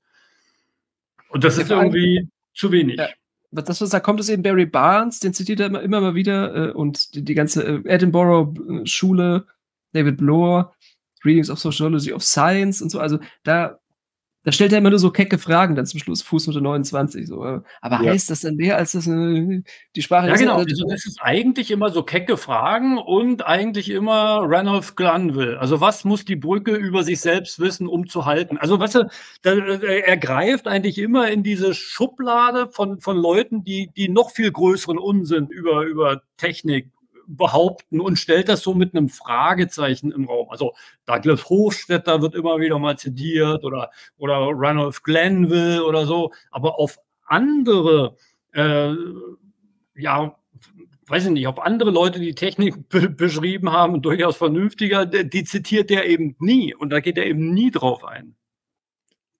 Es gibt auch Michael Giesecke, der hat dann über den Buchdruck, über die Technizität der, der, der Druckerpresse und sowas geschrieben, aber das, das ist ja für ihn ein ganz anderer Bereich, leider. Also wenn er das hätte verbinden können, die Internettechnik oder die, die, die Netzwerktechnik und die äh, funktionierenden Simplifikationen und sowas, wenn er das hätte äh, in seinem Kommunikationsbild zusammenschmelzen können, dann, also dann wäre vielleicht, wäre vielleicht von der Seite da rangekommen. Aber so sind das für ihn alles so getrennte Welten, die nichts miteinander zu tun haben und äh, sie ihm eigentlich nur Unbehagen behalten, weil man darauf keine autopoetischen Kontingenzformeln ja, genau. und, und das Interessante ist ja, dass das Ende der 90er Jahre oder Mitte der 90er Jahre geschrieben worden ist. Also da, wo dann praktisch die Technikentwicklung ja. nochmal einen Zahn zugelegt hat und nochmal gesellschaftsrelevanter wurde mit Computern und Internet und allem. Also deswegen ist es ja gerade, wenn, wenn man das jetzt heute liest und weiß, dass es in den 90er Jahren geschrieben wird, es, es fällt diese Leerstelle eigentlich umso mehr auf. Wenn das in den 50er Jahren geschrieben hätten, hätten alle gesagt, ja, mal hm, ja, da, da wäre es doch zeitgemäß, genau. Und dann, jetzt ist es unzeitgemäß. Und wenn, und wenn das vor 100 Jahren geschrieben worden wäre, würde man sagen, oh, wow, wow, das ist ja, das ist ja ganz schön avanciert. Aber da, also das, ne, das wird ja immer so, ne, Luhmann ist der Klassiker der Soziologie des 20. Jahrhunderts, also, aber wenn man das, wenn man sich das genauer anguckt unter der Lupe, in diesen, in diesen gesellschaftsverändernden technischen Paradigma wechseln, da sieht man dann plötzlich doch, dass der Text älter ist, als er scheinen möchte. Ja, aber der Fokus immer auf hier Technik und funktionierende Technik, da denke ich dann eben an, an die Fortschrittsgläubigkeit, die, die, äh, die Ideologien, dass, dass Probleme, eben auch soziale Probleme und so weiter, alle durch Erfindungen, durch Technik, also so bin ich aufgewachsen, ja, durch gelöst, bearbeitet werden können. An, an, der, an der funktionierenden Technik hängt so polemisch gesagt, eben dieses Bild der, der, der Fortschrittsgläubigkeit, ne? dass man immer mehr Weltbeherrschung, Welt äh, ja, sie ist einfach das kann und so weiter. Und, und ja, aber, aber ganz genau, das, das, das schreibt Luhmann ja selber. Ne? Also ich, äh, zwei Sätze. Ähm. Diese Selektionsgeweise gewinnt in dem Maße mehr an Bedeutung als Welt und Gesellschaft sich durch technologisch erfolgreiche Eingriffe verändern. Fast scheint es dann so, als ob gegen die damit verbundenen Probleme wiederum nur Technologien aufgeboten werden können. Ja. Und hier dann unten der letzte Satz des Absatzes. Aber in der älteren Gesellschaft ging es um mehr. Und ich meine eben heute auch noch, ist das beobachtbar, um Autorität, die auch politisch, auch erzieherisch nutzbar war. Und davon kann heute immer weniger die Rede sein. Ne? Also wenn, wenn ich den Diskurs in Social Media so sehe, jetzt zu Klima oder anderen politischen Fragen und Krieg, wie sehr dort immer argumentiert wird, alle Positionen und sie sagen, ja, aber ich habe hier wissenschaftlich oder Zahlen oder Beweise hin und her. Da wird eine Autorität reingelegt, die äh, der man zu folgen hat. Und okay, da schreibt er, und davon kann heute immer weniger die Rede sein. Wenn man, wie Luhmann, eben von ganz oben Krähennest auf Wissenschaft guckt. Ja, aber das ist wieder, das ist eine sehr westeuropäische Sicht darauf. Also ja. Äh, die, die, die, das chinesische Modell ist genau diese, diese absolute Technik, äh, Begeisterung bis zur, bis zur Manie, dass man eben äh, diese, diese prinzipielle Lösbarkeit, die man aus dem Sowjetkommunismus noch übernommen hat, ja, also äh, das ist einfach nur noch nicht industrialisiert. Wenn es erstmal, wenn die Landwirtschaft weg ist, dann und wenn die, die Fabriken stehen, dann äh, kommt der Fortschritt von alleine. So, also das, das, das hat ja eine große Faszinationskraft und dann ja. kann man mit Menschen eben umgehen wie mit, wie mit Schachspielern und mit. Ja, man kann alles auch so steuern, eigentlich wie eine, da, fast wieder bei Foucault, wie eine militärische Organisation. Ne? Also alles, ähm, da, da hatten wir ja auch hier, da, da ist ja dann die Kybernetik auch noch die, die Idee gewesen in den Jahrzehnten da und ja, ist er nicht. Soll ich weiterlesen? Mhm. 633 letzter Absatz. Im Vergleich zu jeder Wissenskonzeption, die privilegierten Zugang zur Welt und damit soziale Autorität im Wissen und Können in Anspruch nimmt, macht der Konstruktivismus es sich leicht.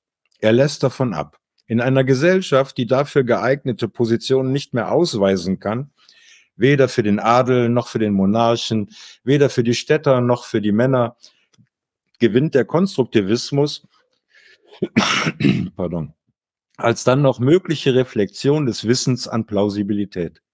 Es ist unter den jetzt gegebenen Bedingungen eben sehr viel leichter, Konstruktionen zu entwerfen und nachzuvollziehen, als richtige Realitätswahrnehmungen zu behaupten und durchzusetzen. Selbst die Religion, selbst die Politik muss das erfahren und selbst Habermas. Parallel zum evolutionären Aufbau sozialer Systemkomplexität reduziert das Wissen seinen sozialen Zumutungsgehalt und der Konstruktivismus ist die Endposition, die das reflektiert und darin nicht mehr überboten werden kann. All das führt zu der Schlussfolgerung, dass die Wissenschaft zwar heute mehr denn je ein Monopol auf ihre Funktion geltend machen kann. Sie ist durch kein anderes Funktionssystem ersetzbar. Es gibt keine anderen Adressen für gesichertes Wissen. Aber eben das muss die Wissenschaft mit erhöhter, aber reflektierter und weder skeptizistischer noch subjektivistischer Unsicherheit, mit Polykontextualität, mit komplexen und dezentrierten Beobachtungsverhältnissen bezahlen.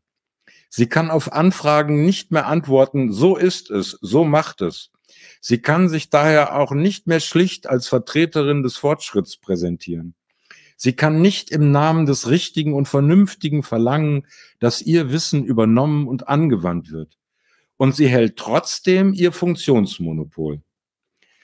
Zu Habermas möchte ich die Fußnote 30 kurz vorlesen, dass auch der sich äh, damit konfrontiert sieht. Gerade hier ist aber eine faszinierende Grenzposition zu beobachten. Die richtige Meinung wird als Ergebnis von vernünftig argumentierender Kommunikation erwartet also in eine unbekannte Zukunft ausgelagert.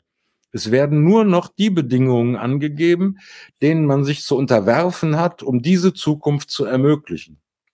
Die transzendentalen A prioris, die letzten antikonstruktivistischen Fluchtpunkte werden wegfuturisiert.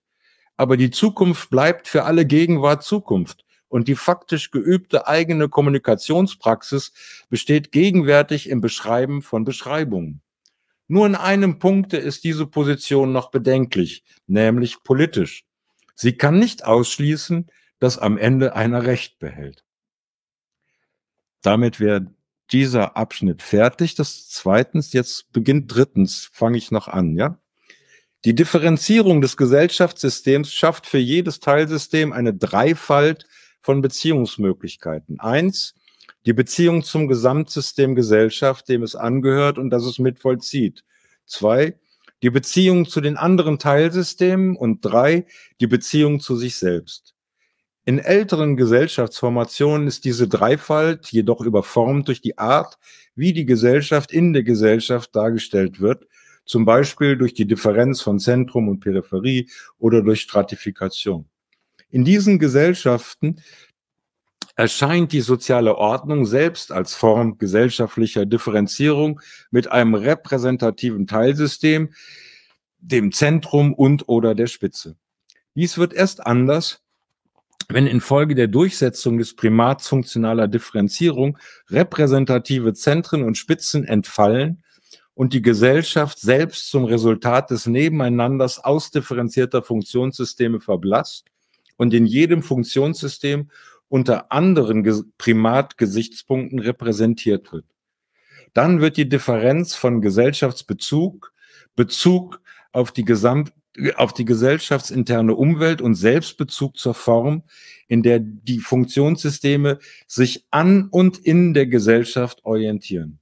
Die Paradoxie, dass die Gesellschaft zugleich eine Einheit und eine Vielfalt ist, wird auf diese Weise entfaltet. Sich an und sich in der Gesellschaft zu orientieren, erfordert für jedes Funktionssystem unterschiedliche Perspektiven. Und eben deshalb wird zum Ausgleich, zu deren Vermittlung, der Selbstbezug der Funktionssysteme zum Problem. Die Paradoxie der Welt, die Paradoxie der Gesellschaft verlagert sich in die systemeigene Paradoxie von Einheit und Differenz. Ich mache mal einen Punkt, sonst wird es zu viel auf einmal. Mhm. Also wie gesagt, der letzte Abschnitt ging eigentlich noch ganz, ganz ähnlich zu Ende. Ein kleiner Hieb auf den Habermas und dann seine Schlussfolgerung, dass die Wissenschaft zwar heute mehr denn je ein Monopol auf ihre Funktion, wichtig, ja, Funktion, kommt da gleich ja nochmal drauf, in Unterschied zu Leistung geltend machen kann. Und dass sie aber eben nicht Fragen nicht mehr einfach so beantworten kann. Ne? So ist es, so macht es. Sie kann, sie kann sich daher auch nicht mehr schlicht als Vertreterin des Fortschritts präsentieren. Also das ist vorbei sozusagen. Ja, und dann beginnt mit drittens, mit drei, dass er das jetzt eigentlich reflektiert. Was Wissenschaft, also das System Wissenschaft in der Gesellschaft für sich selbst und zu anderen Funktionssystemen ist. Und damit beginnt drittens. Erstmal führt er das nochmal aus, ja. Also, dass es diese drei äh, ja, Dimension ist ein falsches Wort, diese drei Hinsichten gibt, in denen man, in denen er das jetzt reflektieren möchte. Ja, das sind, das sind drei Orientierungen des Funktionssystems. Das kann sich einmal an, die Gesell an der Gesellschaft orientieren, einmal an anderen Funktionssystemen oder an sich selbst. Also es geht um drei zu unter, also theoretisch zu unterscheidende Relationen zwischen Systemen. Und das beschreibt er ja sehr, sehr gut mit eben Funktion, Leistung und äh, Reflexion, diesen Zusammenhang. Und da habe ich mich erinnert an unsere letzte oder vorletzte Folge, wo er gesagt hat, es kann zu Wissenschaft und Gesellschaft kein Gegenüber geben. Also es kann keine Position der Wissenschaft gegenüber der Gesellschaft geben. Und, und genau das macht er hier, wenn er hier sagt, die Beziehung eines Funktionssystems auf die Gesellschaft, also die Orientierung an der Gesellschaft und die will er Funktion nennen. Das ist jetzt kein Gegensatz von gegenüber, aber es ist eben schon eine Orientierung auf etwas anderes. Also, also rein topologischer solche Vorstellungen, das, das kriegt man nicht unter einen Hut, dass er sagt, also gegenüber ist mal ausgeschlossen, aber Orientierung an ist genau das, was ich sagen will. Das ist eigentlich so eine kleine, leichte In Inkonsistenz, finde ich.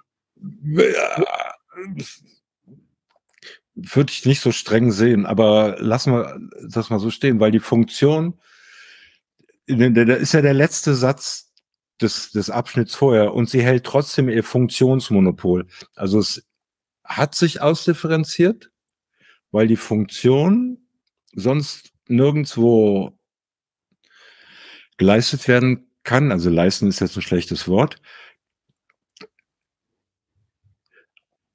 Aber sie ist eben nicht orientiert, also nicht sozusagen als eine Leistungsanforderung oder ein Profil, sondern es hat sich also wie auch immer eben ausdifferenziert. Ne? Naja, das Interessante ist, dass man hier Funktion eigentlich nicht im Sinne von einer funktionierenden Technik verstehen kann. Also wenn, wenn man die Begriffe nebeneinander ja. stellt, meint er eigentlich jedes Mal ganz was anderes. Und unter Funktion, das definiert er ja praktisch, sagt er, das ist die Orientierung eines Funktionssystems am Gesamtgesellschaftssystem. Ja. Diese Orientierung, die wollen von jetzt an wir alle Funktionen nennen. Das hat mit funktionierender Technik also überhaupt nichts zu tun. Und das macht es eben so schwierig, wenn man das an der Stelle nicht herausstellt, was eigentlich Funktion eines Funktionssystems ist, dann, dann verwechselt man oft das mit einer Leistung. Ist ja auch jetzt gerade sprachlich passiert, ne? weil, weil die eigentlich semantisch ja. so nah beieinander liegen. Aber strukturell liegen die eben ganz weit auseinander, das weil Leistung ist eben zwischen zwei verschiedenen Funktionssystemen und Funktion ist zwischen einem Funktionssystem und der Gesellschaft.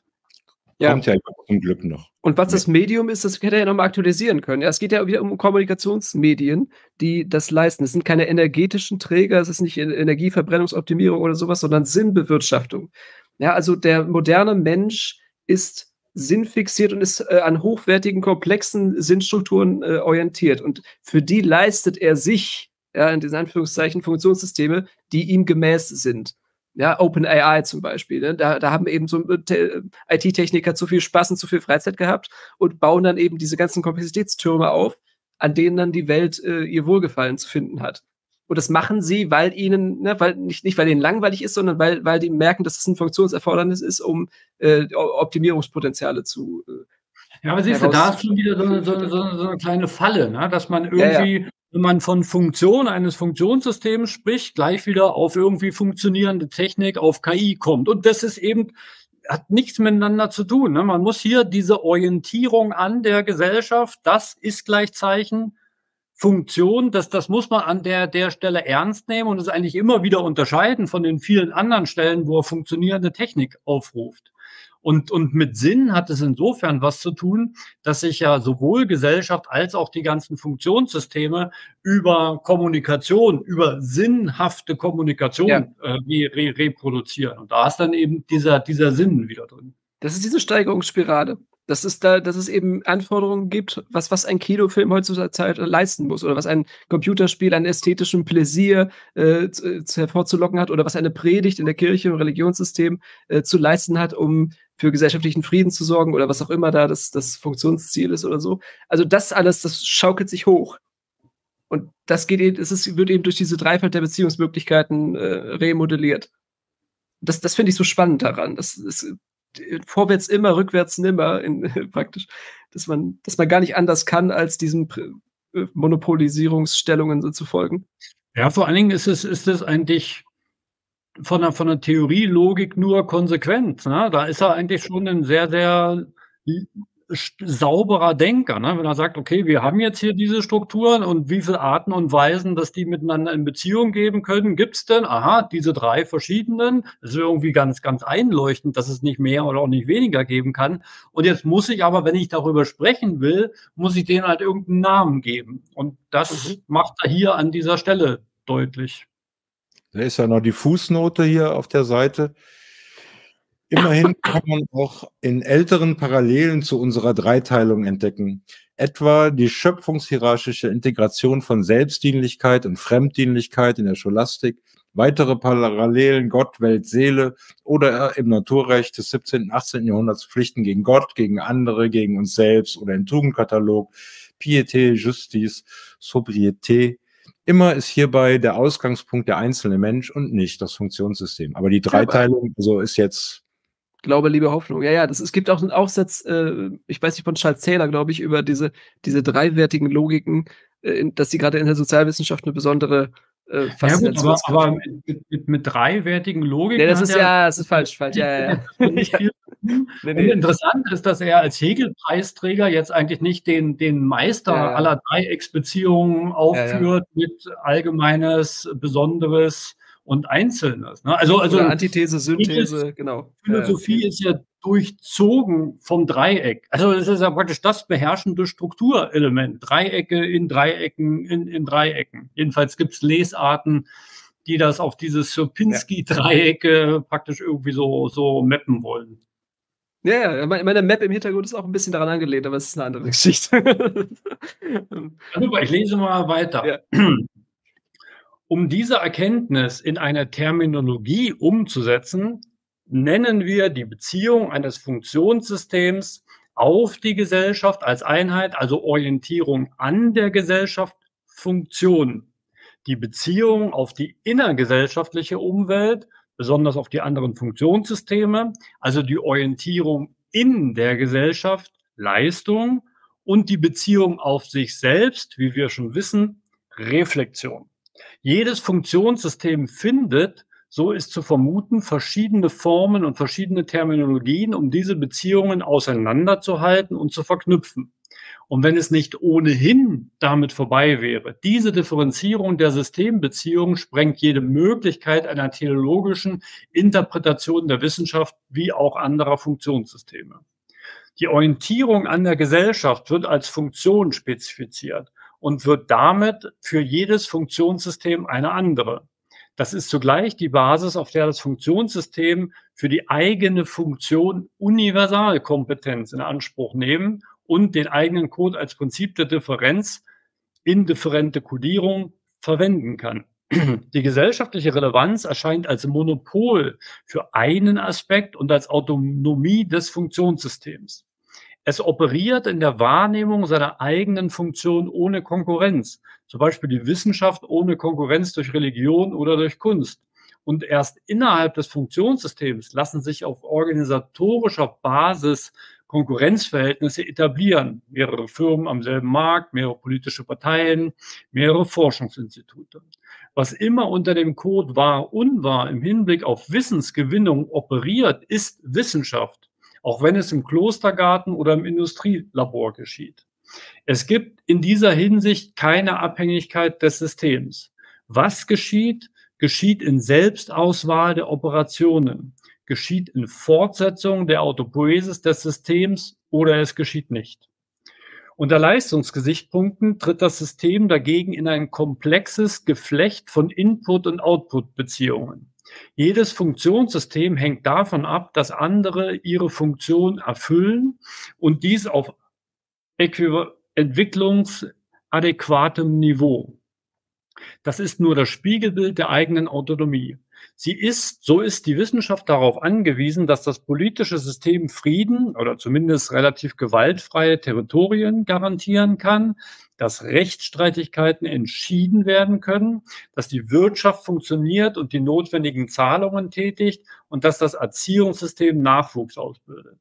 Die Wissenschaft ihrerseits gibt Leistungen ab. Sie arbeitet an Technologieentwicklungen, die eventuell wirtschaftlich brauchbar sind. Sie liefert Stoff für das Erziehungssystem. Sie beobachtet und interpretiert die öffentliche Meinung, die wirtschaftliche Entwicklung, die demografischen Daten zur Information der Politik. Sie dringt in der Form von Mutterschafts-, Ehe- und Familienberatung in den Familienalltag ein. Sie redet dem Religionssystem die Festlegung auf offensichtliche Unwahrheiten aus. Sie stellt Gutachten für Gerichtsverfahren zur Verfügung. Sie beliefert vor allem und hier besonders effektiv die Heilung von Krankheiten mit dem nötigen Wissen, sei es direkt, sei es über die Arzneimittelindustrie. Vielleicht mal bis hier. Ja, danke. Er hatte ja schön jetzt äh, sozusagen die Begriffe nochmal deutlich voneinander abgegrenzt und bestimmt. Ja, und das sind alles Funktionserfordernisse, die es auf den Einzelmenschen nicht ankommen lassen. Es ist ja immer wieder sein Mantra in den meisten Vorlesungen, dass es eben keine situativ Zuschnitte sind auf die Bedürfniswelten einzelner Menschen, die als Funktionssystemsbündel äh, da äh, ganz viele Anfragen gleichzeitig haben, sondern das ist, äh, das ist eben diese Ebene dazwischen, die von, von niemandem und allem zugleich bearbeitet wird. Das ist. Ja, aber schön ist eben, ähm, ja, nee, ich kann dem gut folgen. Also das ist sauber für mich so jeweils. Also Peter, irgendwann wünsche ich mir mal so eine Überraschung in deinen Antworten, dass du sagst, also hier folge ich jetzt nun absolut nicht und da bin ich ja kategorisch dagegen, so ein Unsinn. Also da hoffe ich, dass es in den letzten paar hundert und nur hundert Seiten noch irgendwo mal vorkommt. Es, sind doch höchstens noch 87 Seiten oder, oder. Ja, ja. Die Chancen werden immer geringer, ja. Ja, ja Vielleicht kommt noch mal ein Witz und wir müssen alle lachen. Das kann auch Ja, aber, aber, Peter, wie, nimmst, wie, nimmst du das denn wahr? Also, was immer unter dem Code wahr, unwahr im Hinblick auf äh, Wissensquellen ja, operiert, ist Wissenschaft. nicht so sehr dafür, wie ich was wahrnehme. Lass uns den Text lesen und über Luhmann nee, wie, reden. Wie du, ob du was wissen willst oder ob du einfach nur bestätigt werden über möchtest. mich reden, okay?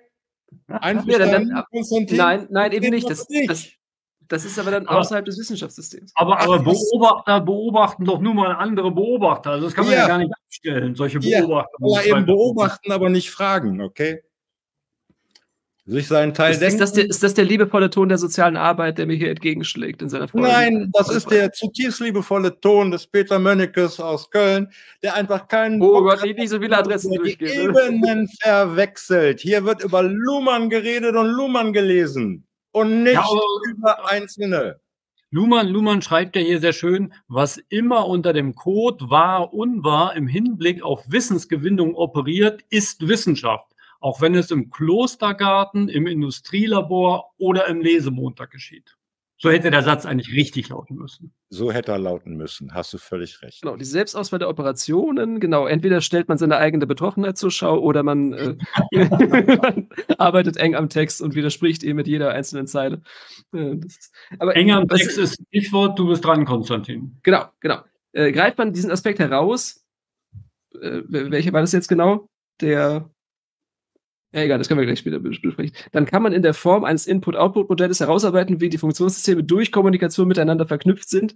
Und man kann in der Form von Szenarien sich ausdenken, was und wie schnell was passieren würde, wenn eines der Systeme seine Leistungen mindern oder ausfallen lassen würde. Dass überhaupt solche Intersystemkommunikation in jeweils dem Medium des abgegebenen Systems möglich ist und im Prinzip, wenn wenn ich nicht selten mit Schwierigkeiten verstanden werden kann, dokumentiert die Existenz von Gesellschaft und trägt mit der mit bei zur ständigen Reproduktion der Gesellschaft in Differenz zu ihrer Umwelt. Sich auf ein solches Input-Output-Modell besch zu beschränken, bliebe gleichwohl eine Karikatur. Aha. Des Gesellschaftssystems, die einseitig auf Abhängigkeit abstellte und gänzlich absähe von der Eigendynamik der Systeme, die voneinander abhängig sind. Ein bloßes Tauschmodell. Marxischer Prägung. Die Beschreibung und an die Beschreibung der selbstreferenziellen operativ geschlossenen Autopoiesis anpasst. Moment, ich habe gerade einen Absatz über. Die Realität erschließt sich nur, wenn man diese Input-Output-Beschreibung an die Beschreibung der selbstreferenziellen operativ geschlossenen Autopoiesis der Funktionssysteme anpasst. So. Man gewinnt dann eine Erklärung dafür, dass Leistungsabgaben Outputs immer in der Sprache des abgebenden Systems formuliert, also als dessen interne Operationen vollzogen werden.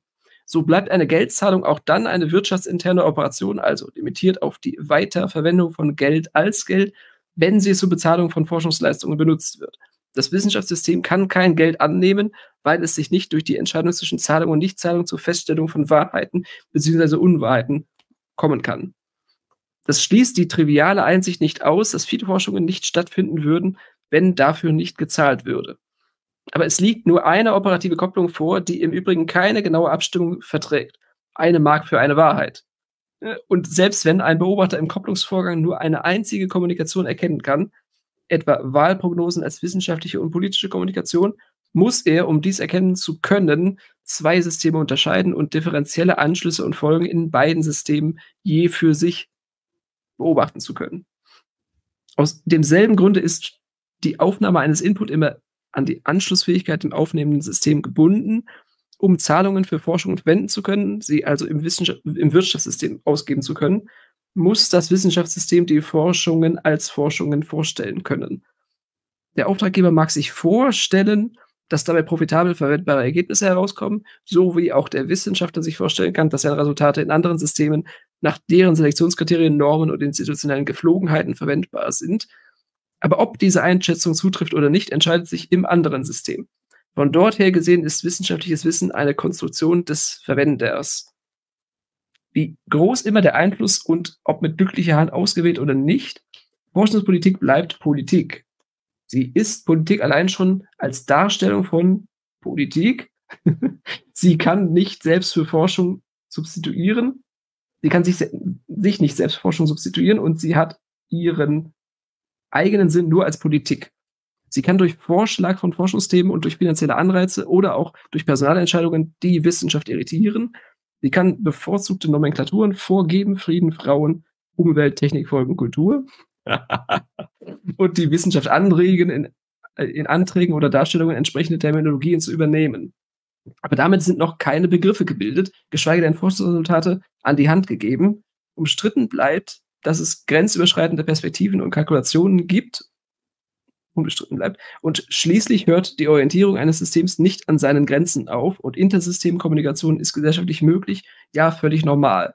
Erfolgreiche Forschungsförderungsprogramme der Politik gehen dann auch oft auf Anregungen zurück, die aus der Wissenschaft selbst kommen, oft von Außenseiten, Außenseitern, oft von Reputationsträgern mit politischem Einfluss. Nur ändert all das nichts daran, dass ein System nur unter der Bedingung der Fortsetzung seiner eigenen Autopoiesis operieren kann und alle operativen und strukturellen Kopplungen allenfalls beeinflussen können, welche konkreten Strukturen, Erwartungen, Themen das System dafür aktiviert. Okay, ich mache Stopp. Danke. Gott. Also so Fragen habe ich jetzt da nicht so wirklich dran. da, geht es, da geht es halt, also äh, ja, seine Systemtheorie, also was, was ihm da äh, unverzichtbar ist, immer wieder darauf hinzuweisen, ähm, wenn denn jetzt das System Wissenschaft mit Gesamtgesellschaft oder anderen Funktionssystemen agiert, interagiert, äh, wo, wo die Grenzen sind, was was ist, ne? Also Wissenschaftspolitik ist ja keine Wissenschaft und so weiter und so weiter. Eigentlich, also jetzt nichts Berühmtes. Er macht es, er dekliniert es einfach mal durch an Beispielen. Ja, das, ja, das ist für uns ein, ein, ein, alter Hut eigentlich. Irgendwie sagt man sich ja, wie, wie soll es denn anders sein? Interessant finde ich, dass er sich, also bei, bei dieser Gemengelage, dass er sagt, er hat eine funktional differenzierte Gesellschaft und der ähm, formuliert drei Hinsichten, wie sich ein Teilsystem auf ein anderes System beziehen kann. Und dass er jetzt an der Stelle mit Input-Output-Relation ja. anfängt. Also ja.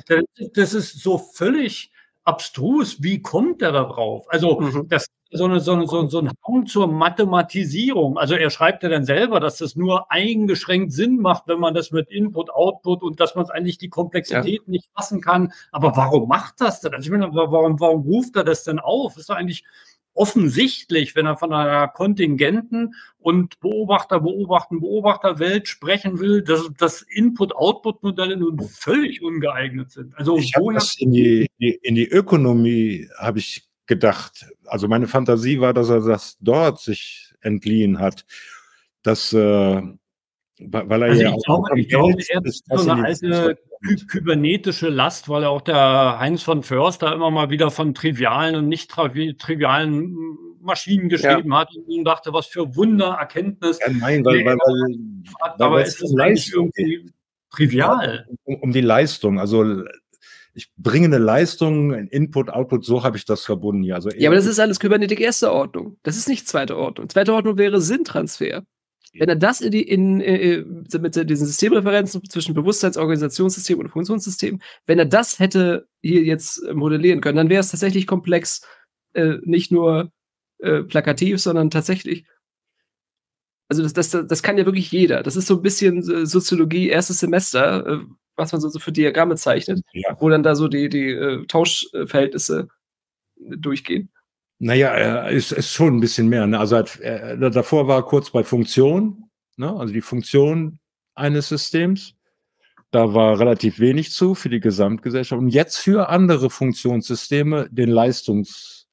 Äh, Ja, aber es geht ja nicht um Leistung, es geht ja um Sinn. Das habe ich ja gerade gesagt, das Medium ist nicht Leistung. Das hatten wir ja gerade letzten. Er hat bestimmt, dass das System Leistung zur Verfügung stellt anderen Systemen. Und das führt ja, das ist aber kein Selbstzweck. Macht Fleisch dran. Hier ja, aber das ist genau das, was man Luhmann vorwirft mit Technokratie. Wo steht hier was von Sinn? Auf die ganzen letzten hunderten Seiten geht es nicht um Leistungsentfaltung, sondern das ist eine Nebenfolge davon. Also das wäre ja genau das, was Habermas Luhmann immer vorgeworfen hat, dass das eine technokratische, selbstbefriedigende äh, Zirkulation von äh, Äquivalenztausch-Dingern äh, ist, die äh, letztlich niemandem hilft. So, ist, das ist, man, man bewundert einfach nur, dass das einmal rumgeht und durch, durch alle Funktionssysteme hindurch und dann äh, kann man da einen Haken dran machen. Und das, in, in, dem Kontext wundert mich dann auch, dass er so herzieht über äh, äh Frieden, Frauen, äh, Umwelt, Technik, Folgen, Kultur, dass er das lächerlich macht, Seite 639, äh, was, was andere so für, für wilde Forschungsthemen haben, während er sich ja für alles interessiert.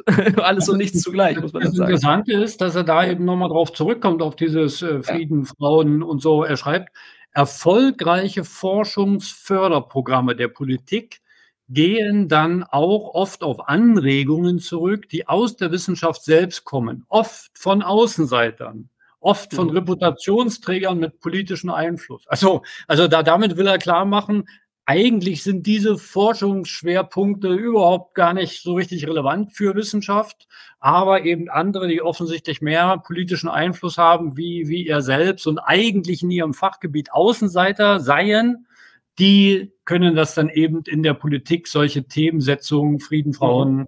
Technikfolgen ähm, durchsetzen. Also da, das da ist tatsächlich eher äh, politischer. Also das bedeutet für mich ganz einfach, wenn ich denn jetzt hier einen Antrag schreibe und ich möchte Gelder haben, dann ist es irgendwie äh,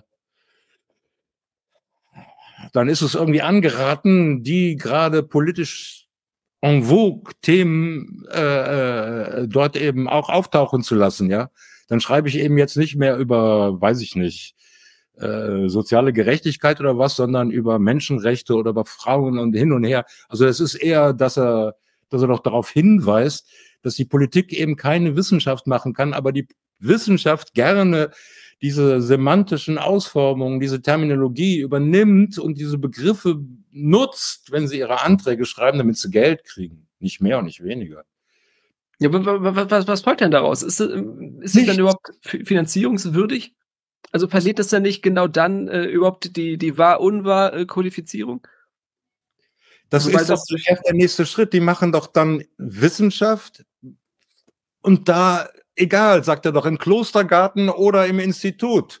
Wenn es entlang des Codes wahr-unwahr geht, ist es Wissenschaft. Ja, performativ. Aber äh, es geht ja darum, um die Kommunikation dann. Also was ist, wenn un Unliebsames rauskommt? Äh, also was, was passiert, wenn man herausfindet, aha, äh, ausländische äh, Schüler oder migrantische Migrant, mit Schüler mit migrantischem Hintergrund sind doch schlechtere, äh, haben schlechtere Notendurchschnitte oder sowas, dann lässt man das einfach die, in die Schublade zurückwandern. Warum denn das? Nein, das ist doch dann Wissenschaft. Der, der, in der Wissenschaft spielt das keine Rolle, sondern es ist das Ergebnis. Naja, also es gibt dann auch. Moment, das nicht aussprechen. Problem ist das ja nur in einem Politiksystem, das moralisch aufgestellt ist, das andere ideale Vorstellungen, Ziele formuliert hat, ja, wo das angeblich oder wo, wo diese Auskunft wäre, diese Auskunft so nicht willkommen ist. Wenn das dann in der Politik oder in den Massenmedien äh, nicht weiter kommuniziert wird, egal, aber in der Wissenschaft, andere Sozialwissenschaftler, die dazu forschen oder. oder nee, aber das ist nicht, eben nicht egal. Das, die das nehmen das zur Kenntnis. Die nee, aber das, das, ist genau die Leistungsfunktion des äh, Wissenschaftssystems, dass das unwidersprochen zur Kenntnis genommen wird und nicht, dass das dann moralisierend vom Politiksystem zurückgebogen wird und man letztlich mit egal dasteht. Nee, nee, Weil egal, für egal gibt man keine Millionen äh, Forschungsgelder aus.